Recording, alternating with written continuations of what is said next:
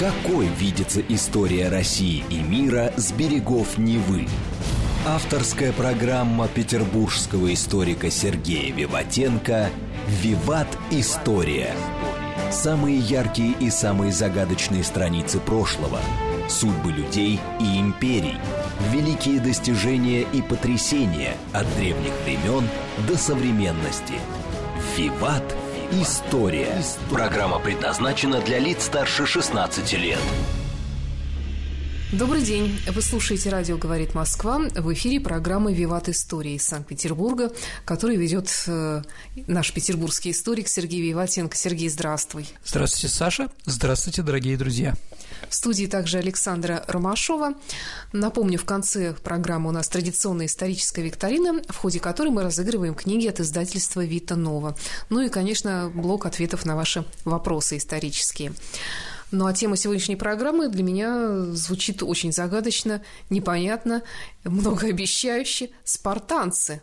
Ну, Саша, какие у тебя ассоциации с спартанцами? Кто это? Ты знаешь, у меня никаких особых ассоциаций нет, потому что жили они, как я понимаю, очень давно и... До Рождества социализма это точно. Ну, до Рождества Христова. Ладно. Ну, дорогие друзья, я думаю, фильм «300 спартанцев» вы видели и не один. Не видела никогда. Второй не смотри. Я и первого не видела, и вообще даже не знала, что такое есть. Ну, ладно, что ж делать. Два американских голливудских фильма. Но, в общем, я думаю, спартанцы нам известны как герои. 300 спартанцев есть такой мем, определенный. Ну, Саша, заодно и узнаешь, что они такие. А почему мы про них начали говорить? Ну, потому что несколько человек задали вопрос. Там два человека вообще про спартанцев задали вопрос, а один вот о греко-персидских войнах. Я подумал, что об этом стоит рассказать. Еще откуда-то я помню слово фермопилы, которые тоже с ними связаны. Умница. Там 300 спартанцев погибли. Итак, дорогие друзья, что же такое Спарта, да? Ну, если говорить двумя словами, да, про это государство, государственное формирование, которое было про этих людей, ну, наверное, какой-то такой симбиоз коммунизма и, возможно, фашизма. Ну, Еще раз, не будем сравнивать эти названия с тем, что было, да, но что-то было вот там и такое, и эдакое. Сейчас попытаемся разобраться. Понимаете, мы живем штампами, да, и вот что вы видели в кино, вы больше про спартанцев ничего не знаете. А я сегодня попытаюсь вам рассказать все таки более развернуто, кто же они такие. Спарта – это государство вокруг города Спарта, который находился на полуострове Пелопоннес. Да, лаконика так называемая, поэтому они говорят лаконично, если вы помните. Спартанцы – последние из ахейских племен, дарийцы так называемые, которые переселились на этот самый Пелопоннесский полуостров. А что это за племена? Ну, это такие племена, которые жили в районе Дуная, они вот поселились, ну, древние греки, да, одни поселились, ну, там, в Македонии, это спорно, а другие поселились точно в Атике, это Афины и там Фивы, ну, и там Аргос, все, кто описан в Илиаде. Да, Минелай как раз он был э, спартанский царь, если вы помните. Его брат был рядом жил, Агамемн. Ну да ладно. Итак, ну, такие спартанцы, да, это, наверное, знаменитые воины. Вот что, наверное, самое главное о них мы знаем, да? Ну да, слово стало нарицательным, же Да. спартанские условия. Конечно, абсолютно верно. Сейчас мы поговорим об этом. Военная слава спартанцев пережила Спарту на многие тысячи лет. И действительно, их равных многих людей, да, мы помним. Но имя Леонид стало популярно именно, это же спартанский царь был, который героически погиб, Саш. Долгое время Спарта ничем не выделялась среди дорических государств, которых там было много. Ну, это были такие мини-государства, полисы так называемые. Вот. Э, Внешние войны вела с соседями, ну, не более того. А Подъем Спарты начался во время некого такого ликурга царя, это примерно 7 век до нашей эры. В основу государственного строя Спарта были положены принципы единства полноправных граждан. Там было все регламентировано – жизнь и быт. Государство было над народом и сдерживало их имущественные расслоения. Спартанцы не занимались ни наукой, ни ремеслом, ни торговлей, ни земледелием. Все это считалось как бы для них низкое. Все это должны были заниматься рабы и лоты. Кто такие рабы и лоты, мы еще с вами поговорим. Делать настоящего мужчину должны были война, спорт и воспитание определенное. В VI веке вот этот строй Ликурга трансформировал военную демократию в олигархическую рабовладельческую республику, хотя это была республика, но во главе ее стояли два царя. То есть это единственное государство, где были два царя, Саш. Как ты думаешь, почему? А я вообще не представляю, как могут быть два правителя. Один президент для войны, а второй президент для тыла. Если первого убьют, второй, то есть никогда Спарта не останется без царя. Ну, примерно так, да. А вот они назывались, по-моему, архагеты. Эта власть была наследственной. А один царь был из агиадов, из такой семьи, а второй был из Европондиадов. Хотя оба э, династии вышли от царя Аристодема, то есть был старший и младший сын Аристодема, да, от которого произошли две эти семьи. В общем, неважно, два царя. Этим уже спартанцы отличаются от всех соседей. Полномочия царей сводились к военной власти, организации жертвоприношений, и также они принимали участие в Совете старейшин, то есть, ну, верховной власти. А теперь, наверное, самое такое – спартанское воспитание. Как спартанец, что значит, какое воспитание тебе дано? Какие книги ты читал? Ну, если говорить честно, никакие, да, но это уже другой вопрос. А спартанское воспитание, Саша, сильно отличалось от того, что получала молодежь в других городах-государствах Балканского полуострова. Спарте даже частная жизнь молодых людей до 30 лет контролировалась и была построена только на военный лад – легендарная спартанская пехота, гоплиты такие, да, были результатом суровой закалки, которой подвергались все, начиная с первых дней жизни. А были такие историчные племени, Саша, геронты, которые решали, кто из новорожденных имел право на жизнь, а кого из-за слабого здоровья следовало оставить на склоне горы или сбросить. Такая известная история. Э, греческие археологи провели раскопки в этом самом ущелье под горой и увидели там э, остатки людей но кости на дне ущелья принадлежат людям в возрасте от 18 до 35 лет. И поэтому, вероятно, они были военнопленные, преступники, предатели. То есть, соответственно, этой легенды про геронтов можно и не доверять, в принципе. Пригодность к войне была, ну вот если мы говорим, из кого мы будем лепить спартанца, да? Вот пригодность к войне была первым необходимым качеством для получения полных гражданских прав, которые открывали доступ к высшему военному сословию. Сейчас а, вы услышите антипедагогические вещи, но что делать? А дети подвергались суровым наказаниям, которые должны были закалить их характер. Например, их купали в вине и кормили их сеном, травой. Младенцы взращивали без пеленок. Почему без пеленок? Потому что пеленки могли сковывать их развитие, а также пеленки защищают от холода и жары. Он должен сам быть таким, чтобы холод и жара на него не действовали. Вот. В раннем детском возрасте дети также должны были преодолеть страх темноты. Ну, как это делали, да ладно. Пройти начальную закалку. Это все до 6 лет, Саша. А 6 лет они начинали уже новый этап – настоящего воспитания. Их забирали из семьи для прохождения военной подготовки. Она называлась АГАЭГ, как-то так вот. Нет, подожди, ты хочешь сказать, что их забирали из семьи? Значит, это их в семье кормились сеном да, и да, определенно. в темноте держали, да, эти без вот, пеленок. Да, и геронты там следили, они ходили, смотрели и так далее, чтобы это было вот так вот. Угу.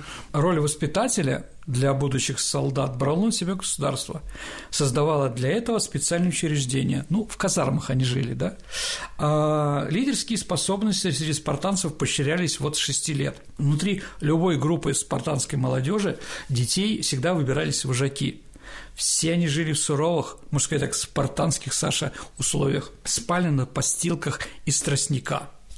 И весь год у них была только одна накидка. Со временем мальчика стали приучать и к боли понятно, какими вещами.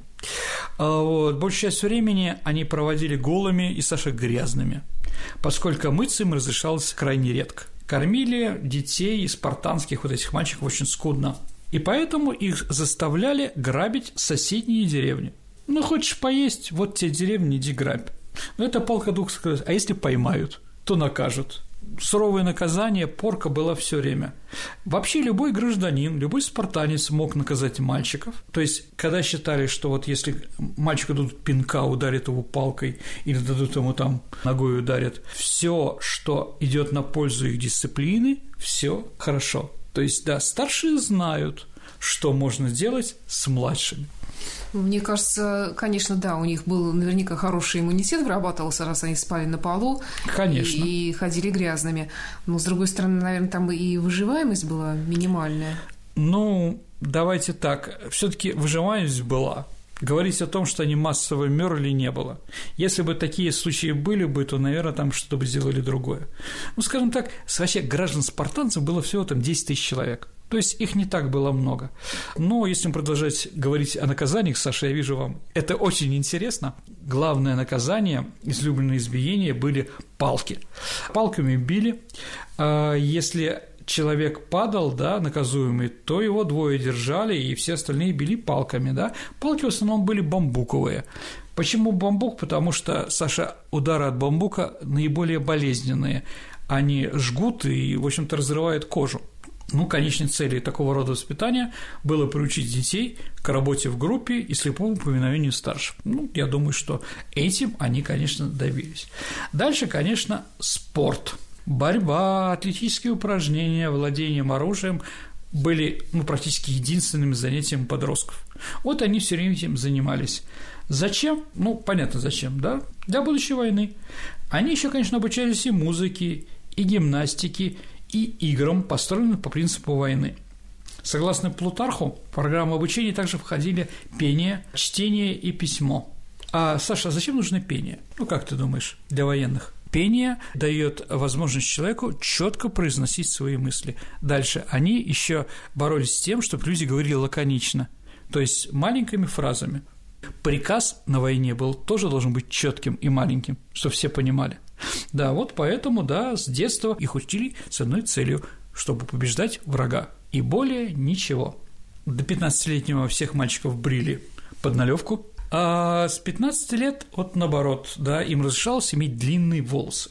Вот длинные волосы – это был отличным знаком спартанских воинов – ведь, Саша, длинные волосы, с одной стороны, и минус, потому что на них можно схватить и устроить боль. Но спартанцы к воле привыкшие, как говорится, да, с одной стороны. А с другой стороны, удар, э, удар меча, если попадает на волос, то он смягчает удар. Волос трудно перебить, понимаете, да? Ну вот они... А как у них там с бородами было? С бородами тоже, наверное, были бороды. Да. А вот, кстати, про бороды не знаю. Ну, борода в Древней Греции – это символ философов, а не военных. Поэтому вполне возможно, что они все были бритыми. А, так вот, такое воспитание было 20-летнего возраста. Потом, после 20-летнего, они продолжали жить в казармах. А, их распределяли же различные воинские подразделения. Таким образом, ну для чего это было сделано, да? Ну, сплочение солдат начинается с самого детства. Каждый спартанец спал, ел и сражался бок о бок со своим товарищем по оружию. То есть они знали друг друга с детства, они предать не могли друг друга, да? Ну да, обстановка была товарищество и строилась на основе особого рода любви, которая ничего не имела, Саша, с сексом. Да, хотя вполне вероятно, что гомосексуализм практиковался. Да, ну вот у фиванцев была такая там самая главная боевая единица, да, там вот она была 300 человек, 150 Э, воинов в возрасте и 150 молодых, да, на две части. И вот те, кто были в возрасте, были активные, а те, кто молодые, были пассивные. Это считалось тоже частью воспитания определенного армейского духа. Потом, когда первые уходили на дембель, да, те уже становятся активными. Ну и так далее и тому подобное. Саш, не мы это придумали, а древние греки – а в возрасте это сколько возраст у них считался? До 30 лет. Э, люди, скажем так, опытные убойно от 20 до 30, а более молодые, да, от 15 до 20, ну где-то так. Итак, действительно, спартанцы были самые грозные солдаты в Греции. Геродот описывал спартанцев как мастеров войны. Другой грек Ксенофонт, ну, знаменитый его Анабазис, называл их настоящим служителями искусства войны – в отличие от других греческих полисов, Фиф, Афин, да, и других там Итаки, для спартанцев война была профессия, а для всех остальных, ну, долг перед Родиной. Это надо понимать. Я могу еще сказать, что сам город Спарта не имел стен. Саша, как думаешь, почему? Потому что они говорили, мы для нашего города стены. Мы встанем перед городом и никого туда не пустим. В принципе, я не помню каких-то желающих захватить Спарту – потому что понимали, что ответ будет достаточно серьезным. Итак, это 10 тысяч человек, только воюет, а кто в лавке-то остался? Кто работает, кто их кормит и прочее. Это так называемые илоты. Илоты – это рабами их назвать трудно. Они были не рабы, скажи, крепостные крестьяне. Ну так, мы не говорим четко, что илоты были крепостные, а похожи на крепостных крестьян больше, чем на рабов. Их было где-то 200 тысяч человек. Они проживали в Спарте, они принадлежали не недельному хозяйству, а всей Спарты, как государственная собственность. Каждая спартанская община имела несколько деревень и лотов, которые были обязаны содержать своих господ. Типа «пока мы воюем, вы за нас здесь работаете». Их нельзя было продать, обменять и как-то распоряжаться их жизнью или свободой. Однако илотам запрещалось менять место жительства, они выполняли трудовую повинность, ну, строили дороги, например, здания, занимались черной работой. Каждый год илоты отдавали спартанцам часть своего урожая. Ну, вот, в принципе, все. Ну, понятно, что 10 тысяч профессионалов и 200 тысяч простых мужчин и лотов, да, это все таки понятно, что и лоты должны же победить рано или поздно, если не восстанут. Вот поэтому, конечно, спартанцы сделали все возможное, чтобы этого не было. Спарта проводила жесткую политику террора и запугивания, но, наверное, схожую с террором немецких войск на оккупированных советских территориях в годы войны. А запугивали как морально, так и физически – первую очередь покоренному народу и лотам прививалось чувство неполноценности.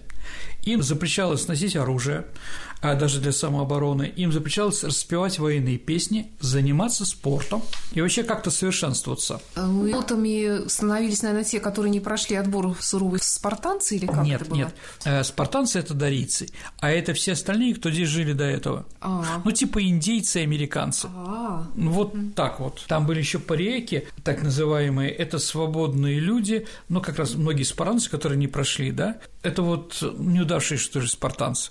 Да, а это были вот такие полурабы. Часто для воспитания спартанской молодежи наставник выбирал самых достойных элотов в деревне и на насильно заставлял их пить вино. Потом захмелевших рабов показывали подросткам и поясняли, как отвратительно выглядят люди, когда они пьяные. Такие вещи. А, пожалуй, ну, такой самой девственной мерой запугивания были крипти, так называемые.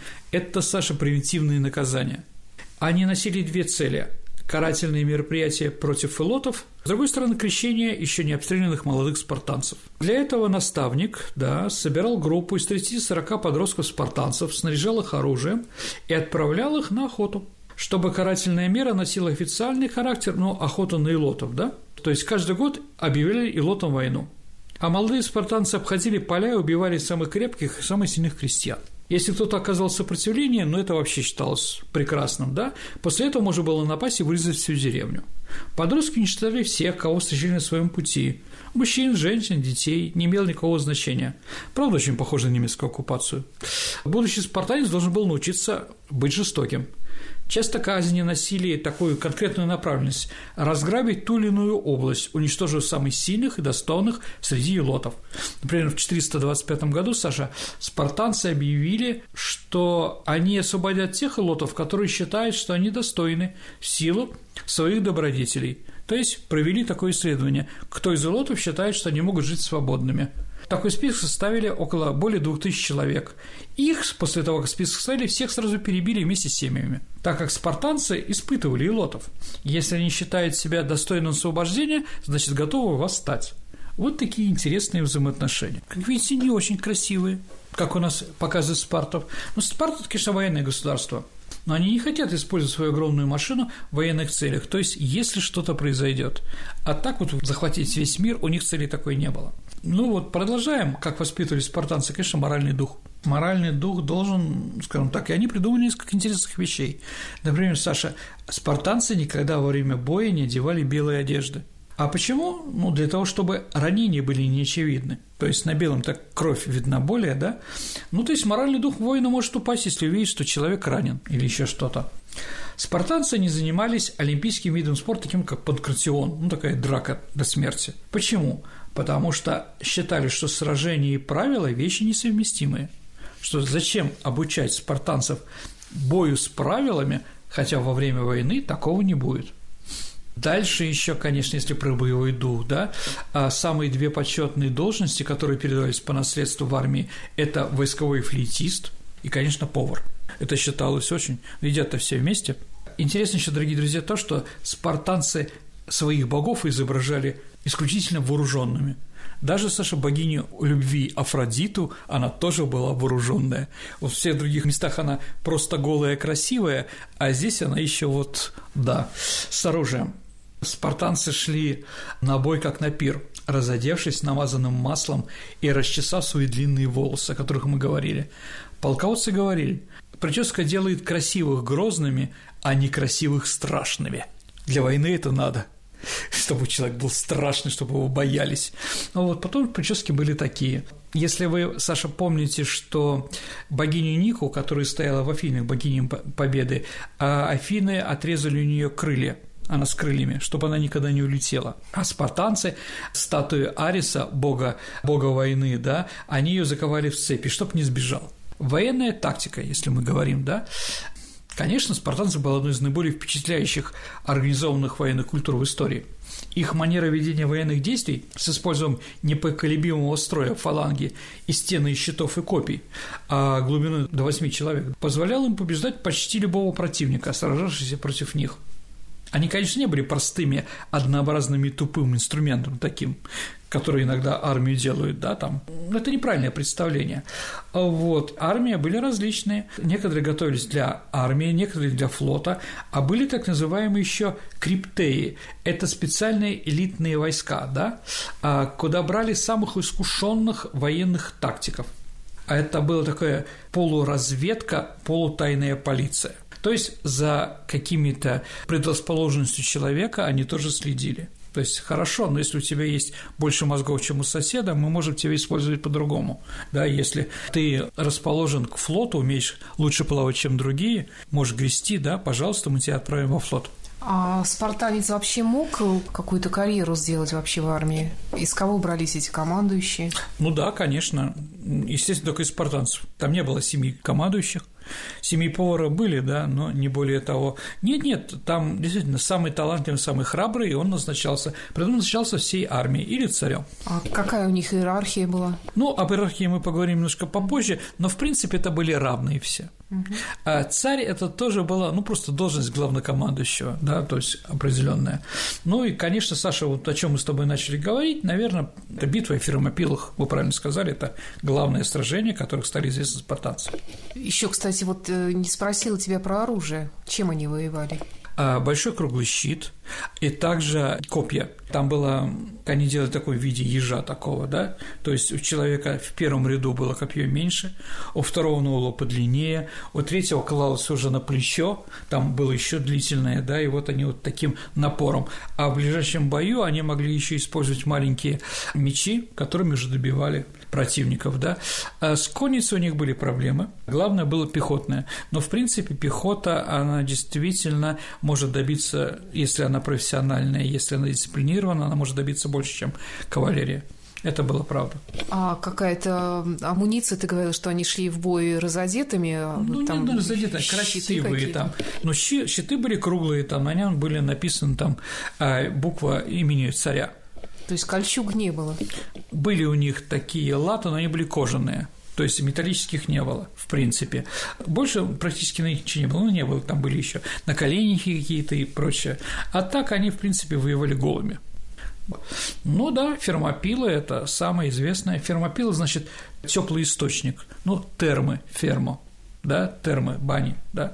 Вот, это одно слово. 480 год, по-моему, до нашей эры – он считается одним из поворотных моментов истории. Действительно, греки себя почувствовали едиными, с был такой толчок, да, как там, «Путник, пойди возвеси нашим гражданам в Лакедемоне, что их заветами блюзя здесь мы костями полегли».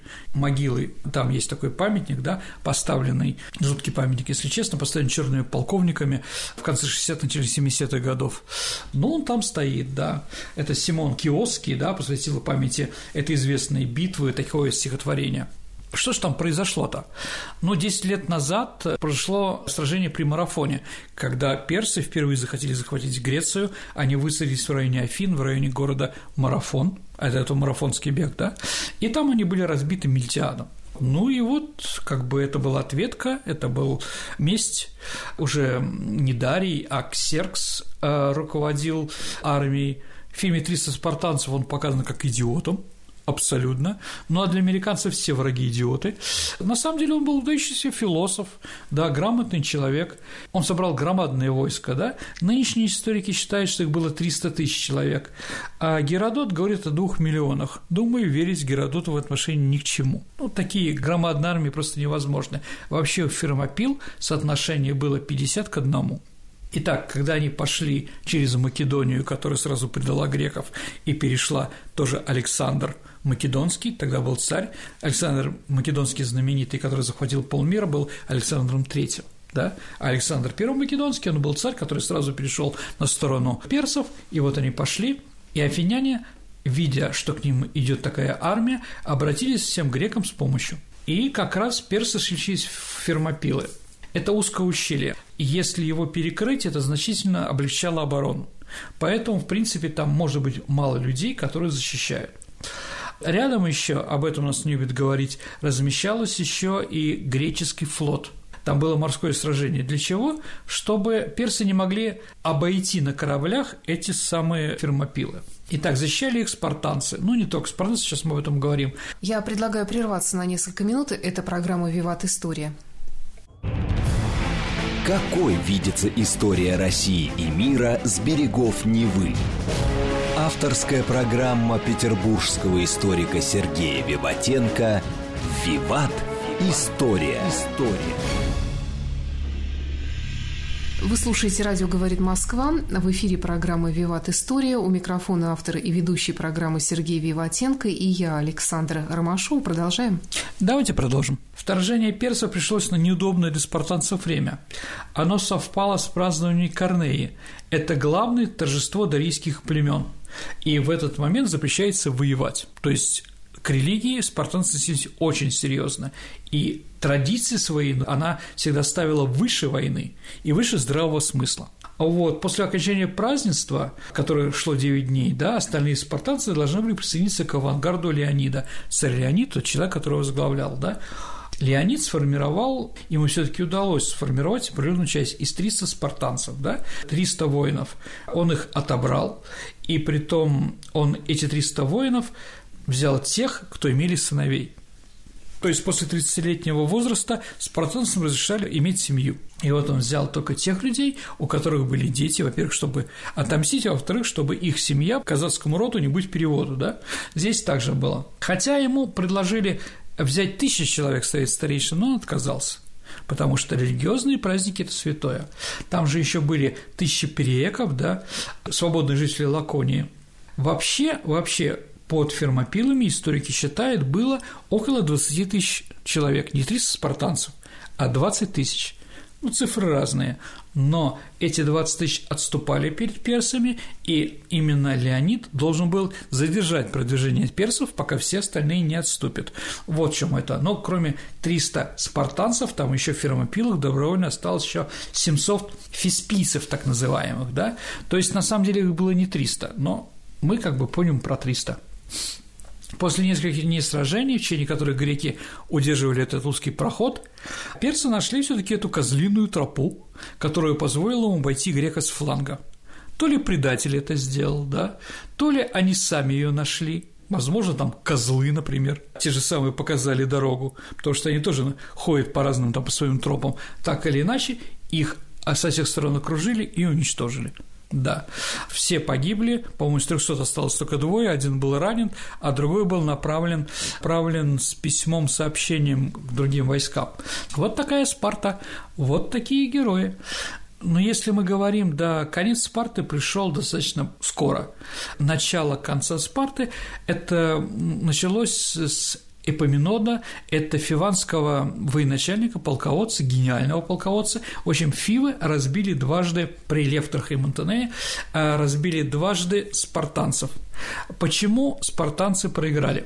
Зная прекрасно тактику и то, что они будут, спартанцы, воевать традиционные фаланги, Эпоминот, а, он обхитрил и поставил на левом фланге еще 50 шеренг фиванских пехотинцев, то есть такая кочерга была, да, то есть на одном фланге он увеличил количество войск, и они продавили, они продавили спартанцев, потому что их было больше, зашли к спартанцам в тыл и их уничтожили. Ну, конечно, это главный вот как раз этот священный отряд из 150 пар. Они сыграли там самую большую роль.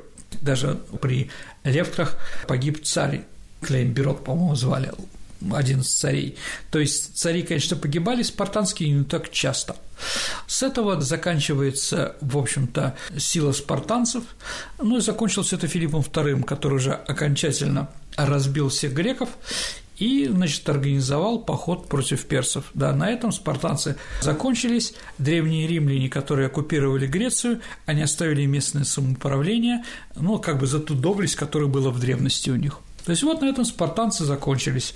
Ну, вы, Саша, спрашивали еще о структуре общества да, что там еще было? Ну, я про армейскую вообще иерархию. Да. Ну и в обществе, конечно, тоже, да, интересно.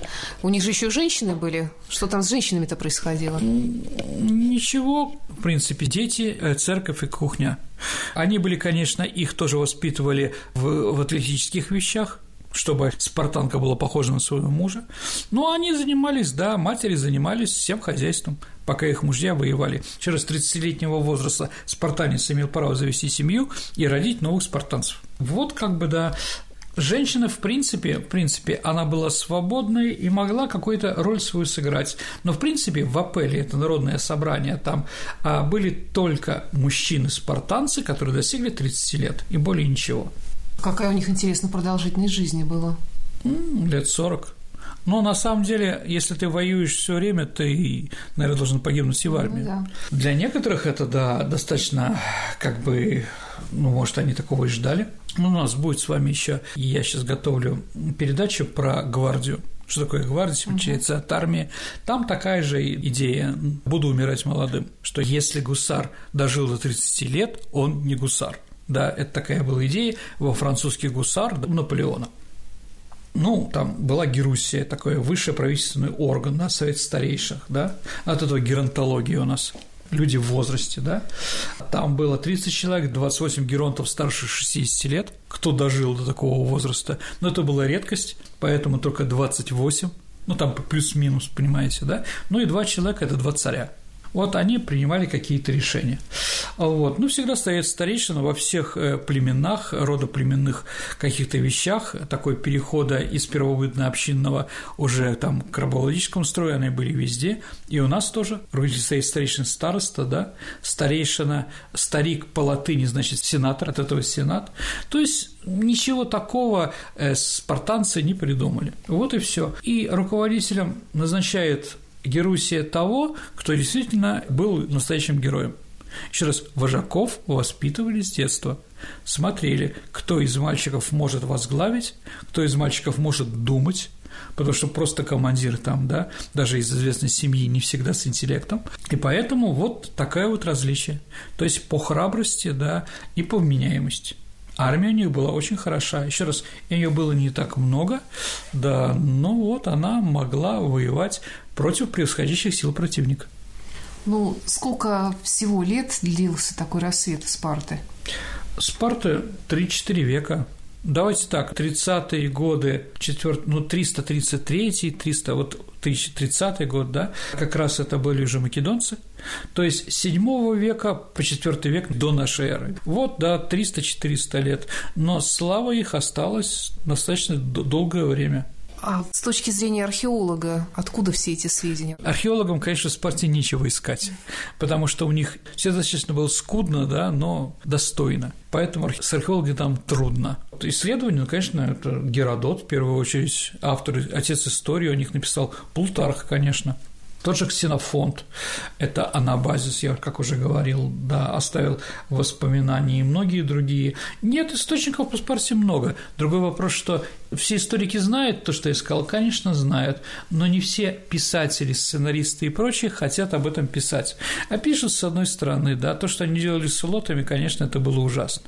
Рано или поздно должно было закончиться. Все когда-то заканчивается, все в мире исторично. Это значит, что есть начало и есть чему-то конец. Кроме пермоментной революции Троцкого, конечно – Она продолжается. Ну а теперь переходим к нашей постоянной рубрике, в которой Сергей Виватенко отвечает на исторические вопросы наших многоуважаемых слушателей, которые вы можете отправлять, кстати говоря, по нашему электронному адресу радио Виват собака Mail.ru. И также можете вступать в нашу группу ВКонтакте, группу программы Виват История. Там всегда тоже можно найти как э, и Сергея Виватенко, так и меня, отправить вопрос, оставить ваш вопрос в каком-либо комментарии ну и вообще пообщаться с э, братьями по разуму. Вопрос от Алексея. Скажите, почему все крупнейшие бунты в России происходили с юга? Мне интересно, как южанину. Чего-нибудь смогли добиться бунтовщики? Ну, дорогие друзья, юг – это приграничье, значит, там не очень сильная администрация, не очень сильный контроль, поэтому там всегда, скажем так, туда бегут те, ну, как на бандитскую малину, знаете, в городе есть малина где-то, да, и вот туда вот, ну, типа в Одессе или в Ростове, да, вот туда все бегут с одесского кичмана, да.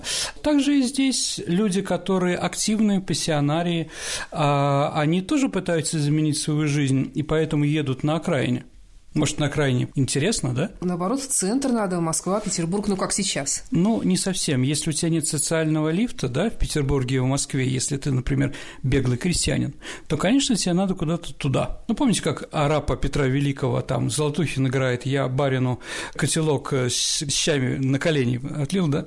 А вот пришлось бежать во Францию, да? Ну, вот так и здесь. То есть люди, которые живут на юге, они более пассионарные, а более активные, а более самостоятельные обязательно иметь свою личность. Это потому что солнца больше? Нет, потому что там по-другому не, не прожить. Одно дело, когда крепостной крестьянин, и все у тебя понятно, что будет завтра, что послезавтра, что такое барщина там, практически ничего у тебя не меняется. Как в советское время, наверное, все знали, а все были спокойны и уверены в завтрашнем дне, потому что завтрашний день можно было просчитать определенно, где больше, где меньшей степени. А там как раз, да, может как-то активизироваться, что-то получить, бесплатную землю, например, или где-то воевать, а, например, крепостного крестьянина никогда не возьмут в центре воевать, да, а где-то в казацкой вольности, да, пожалуйста, или там можно и не казаком, если только да, там все время на тебя нападают, ну, такое приграничье, фронтьера, как говорится в американских фильмах про Дикий Запад, да, там тебя могут взять, и ты как-то э, становишься другим человеком, поэтому пассионариев там больше, ну и поэтому свободы больше, и поэтому там порохового заряда больше, потому что многие из них Например, приезжает из Москвы полицейский там, да, там из разбойного приказа и говорит, вот список, пожалуйста, разбойников, вот список крепостных, они живут в вашем населенном пункте, сдайте их, пожалуйста. Понятно, что эти люди сдаваться не хотят, они могут расшатать ситуацию, да, и устроить после этого бунт какой-то. Поэтому на юге восставших больше. А мне всегда казалось еще, что на севере народ такой свободолюбивый, и они не терпят никаких э, притеснений, там вот Архангельщина, Вологодчина. Ну, с этим тоже можно согласиться. Другой вопрос, что там людей всегда было меньше. Тоже по той же причине. А, ну да, человек может уйти в море, а степи, там, я не знаю, из-под идти-то некуда, в принципе. Казахам, ну, тогда их киргизы называли, да, но это можно не вернуться, извините. Поэтому, да, Дежнев, например, Семен, да, известный, известный путешественник, да, который первый нашел конец Евразии, да, он из Великого Устюга. Ну и слово «казак» э, тоже есть на севере, но она говорит «свободный крестьянин» то есть другое немножко значение. Ну да, может быть, из севера, но в меньшей степени. В север как-то всех выталкивали в сторону востока, Сибири, туда вот. Да, а южанам, в общем-то, некуда. С одной стороны турки, с другой стороны поляки, а с третьей царь-батюшка. Лучше по царе-батюшке. Можно ли сказать, что древние римляне почти всю свою культуру переняли от греков? Что было своего у них? Откуда взяли свою культуру сами греки? Да, действительно, мы можем согласиться, что древнеримская культура очень похожая на древнегреческую. Они, в принципе, не скрывали, они всегда называли два цивилизованных народа, римляне и греки, и все остальные были варвары вокруг них. Да, действительно, сравнивать их, более высокая была культура в Риме, но более блистательная, что ли. Ну, давайте так, понятно, что Соединенные Штаты Америки приняли культуру не от индейцев, мною, любимых и уважаемых, они ее взяли в Европе. Сейчас немножко ее переделали, не то что опошлили, да, упростили, скажем так. Ну вот как-то вот изменили. Но, можно сказать, и в Греции, и в Древний Рим тоже строились такие же взаимоотношения. Где-то что-то. Понятно, что технически в Риме было более совершенно, но и время было другое. Да, все таки на пять веков позже, если мы говорим о рассветах там того или другого. Вот, поэтому э, там было бы инженерное в основном такое свое. А греки, греки взяли от себя, конечно. А они что-то взяли от соседей, например, в Древнем Египте, э, в Азии взяли, там у персов, возможно, там еще у кого-то. Но не более того, они вот сами действительно колыбель европейской культуры – это, конечно, Древняя Греция. Вопрос от э, восстанника Джемяна. Какое прошлое и будущее у крупного меньшинства в Румынии, сикеев или румынских венгров? Как они там оказались в самом центре этой страны в окружении румын и цыган? Борются ли они за свои права? Ну, скажем так, в центре, не в центре, наверное, они находятся в Трансильвании. Давайте так, пятно жизни венгров, как, например, пятно проживания русских, оно уходит из границ современного государства. Венгрия, Саша, это нация, которая больше всех пострадала от Первой мировой войны, потому что от нее отрезали столько кусков, где всегда жили венгры. Например, Верхняя Венгрия – это Словакия, сейчас мне шипение в Словакии, да, но город Кошиц – это Кош венгерский там, например. Дальше, Воеводина, Воеводина – это сейчас часть Сербии, там много живут сербов, и там национальные, да. Закарпатская Украина это тоже венгерская, где Ужгород, да, если мы помним. Там Секич, кто там еще известных футболистов, Бицы, Рац, это все венгры, да, которые играли за киевское «Динамо» или еще за что-то. Ну, а Венгрия же, она была Австро-Венгрией? Она была Австро-Венгрией, да, то есть в 60-е годы при Франции Иосифе II венгры получили такие же права, как австрийцы. То есть она стала двуединая монархия. И венгры еще жили, конечно, на территории современной Румынии. Это так называемая Трансильвания помните там, да, или Семиградия, там венгров было много и разных там.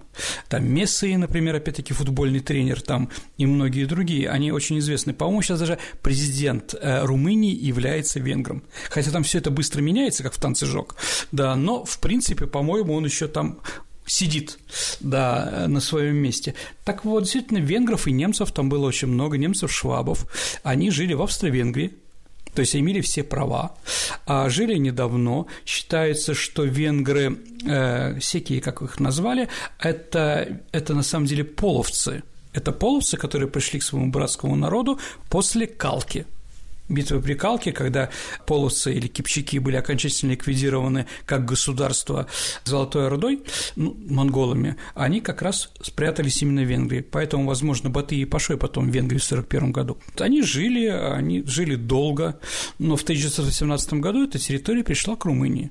Там действительно жили румыни и цыганы, и немцы. В социалистическое время немцев выдавили, ну, как бы везде, где жили немцы, их выдавливали после Второй мировой войны, что понятно, а евреи уехали сами, цыгане ну, как бы, да, трудно за ними контролировать, а венгры особенно, да, они бежали многие в Венгрию. Сейчас, ну, как бы, сейчас такой проблемы нет, потому что границ нет между Венгрией и Румынией. Но, наверное, мы можем сказать, что ситуация стоит достаточно сложным.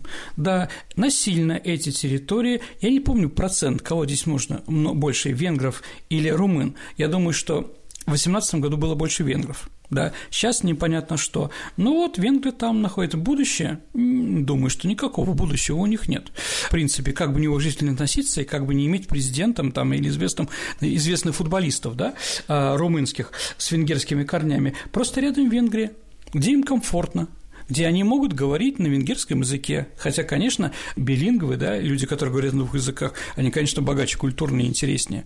Да, но не все хотят говорить на румынском языке, понимаете? Поэтому думаю, что в конце концов, они или сольются с румынами, что вряд ли. Думаю, они все таки переедут в Будапешт или еще куда-то. Э, Стас просит рассказать историю легендарного крейсера «Аврора». Угу. Не его революционные заслуги, а именно вообще история Хорошо. самого крейсера, как корабля. Что тебе снится, крейсер «Аврора»? Да. Такой вопрос, да? А вот, ну, дорогие друзья, что помню, как говорится. Был построен в Санкт-Петербурге в 1901 году. Это вот была линия таких крейсеров легких. Они были достаточно современные. «Аврора» назван «Авророй» в честь геройского корабля, который во время Крымской войны защищал Камчатку там адмирал Завойко такой, ну, наберите, может, увидите, да, и честь этого э, фрегата была названа эта «Аврора». Ну, как известно, что название кораблей, э, оно может повторяться. И сейчас у нас есть крейсер «Варяг», название хорошее для смены поколений. Ну вот, и «Аврора» была названа в честь этого корабля. Она участвовала во время русско-японской войны, принимала участие в Цусимском сражении, но, в отличие от других, она не была потоплена. Она ушла в Филиппины, и в Маниле ее интернировали, то есть война на этом закончилась для них. Во время Второй мировой войны она не принимала участие практически активно, ее чинили. Чинили все три года войны, и за эти три года войны понятно, что если все воюют на фронте, а ты находишься в Кронштадте или где-то еще, там начались брожения. Ну, потому что, понимаете, если вы помните, еще началась германская революция ноября 18 года, там тоже кильские, кильские матросы да, на военно-морской базе выступили да, против того, чтобы выходить в море. Ну, революционная пропаганда из России всеми идеями декретов о мире и прочее, а с другой стороны, понятно, проигрывать англичанам не хотелось, погибать, вот они устроили. И там действительно было много революционеров. И вот она весь 17 год находится в Кронштадте, а потом в Петрограде. Далее она была учебным кораблем Балтийского флота. А корабль «Аврора» принимал участие орудия Бакова и другие принимали участие в обороне Ленинграда во время блокады. Они находились на Ариенбаумском пятачке так называемом. После войны «Аврора» сыграла роль крейсера «Варяг» в фильме «Варяг» 46 года ей поставили четвертую трубу, ее там можно видеть. А потом она стала уже музеем, она продолжает находиться в составе российского военно-морского флота, как святыня определенная. Действительно, дорогие друзья, только два корабля а, сейчас есть среди тех, кто принимал участие в Сусинском сражении. Это японский крейсер Микава, он находится для него сделали специальный котлован, он туда вплыл, а потом все залили цементом, бетоном, да, он в Японии находится, его можно увидеть. И крейсер «Аврора» мало таких кораблей, мало такого времени, ну вот и, конечно, это жемчужина нашей военно-исторической коллекции и памяти, наверное. Ну и один из символов Петербурга, Ленинграда. Конечно, и символ революции. Э, следующий вопрос. Интересно знать ваше мнение о роли личности в истории. Может ли один единственный человек изменить ход истории или все же события рождают личности? Уверен, что может. Уверен, что может, смотря какого уровня личности. Ну, давайте так, история не терпит слагательное наклонение, но все таки а без Ленина и Троцкого невозможно было бы Октябрьская революция. Ну, это как бы понятно, да, эти два человека активно хотели. Все остальные большевики не очень активно хотели. Ну, Каменев и Зиновьев, например, да, они выступали против. Раз. А Протопоп Авакум, то, что он делал в 17 веке, его борьба, вот, да, мы делали про эту передачу, наверное, можно сказать. Андрей Рублев, который полностью изменил взаимоотношения русского человека с Богом. Его взгляд на Бога совершенно отличается от взглядов других поколений. Ну и примерно так сказал, да?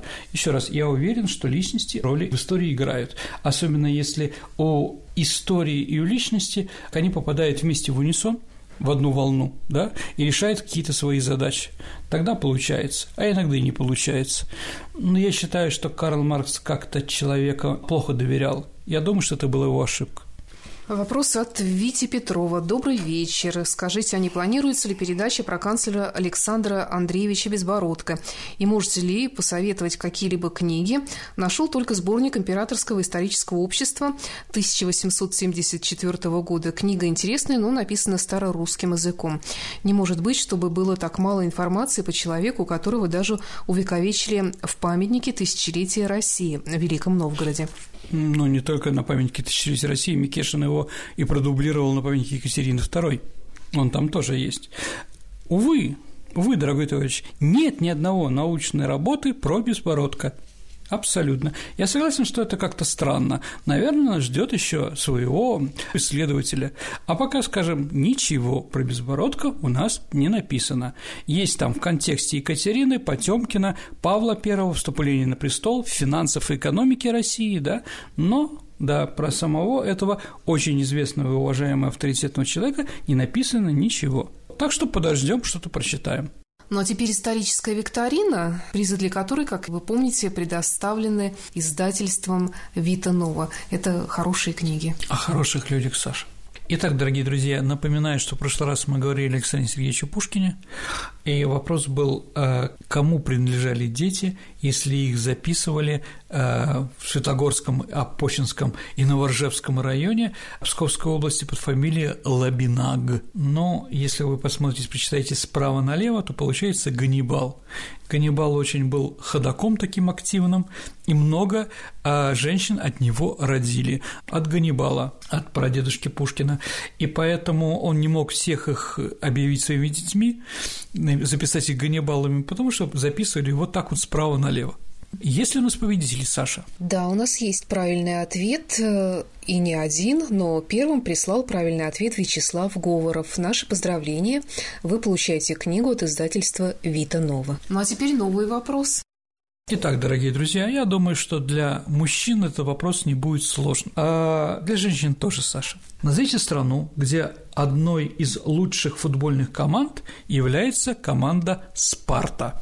Ваши ответы э, вы можете отправлять нам по электронному адресу, опять же, радио Виват собака Mail.ru, либо оставляйте в нашей группе ВКонтакте в личном сообщении автору программы Сергею Виватенко, либо мне, Александре Ромашовой. Ну, на сегодня все. Спасибо, Сергей. До встречи в эфире. До встречи, дорогие друзья. Самые яркие и самые загадочные страницы прошлого, судьбы людей и империй, великие достижения и потрясения от древних времен до современности – Виват. История. История.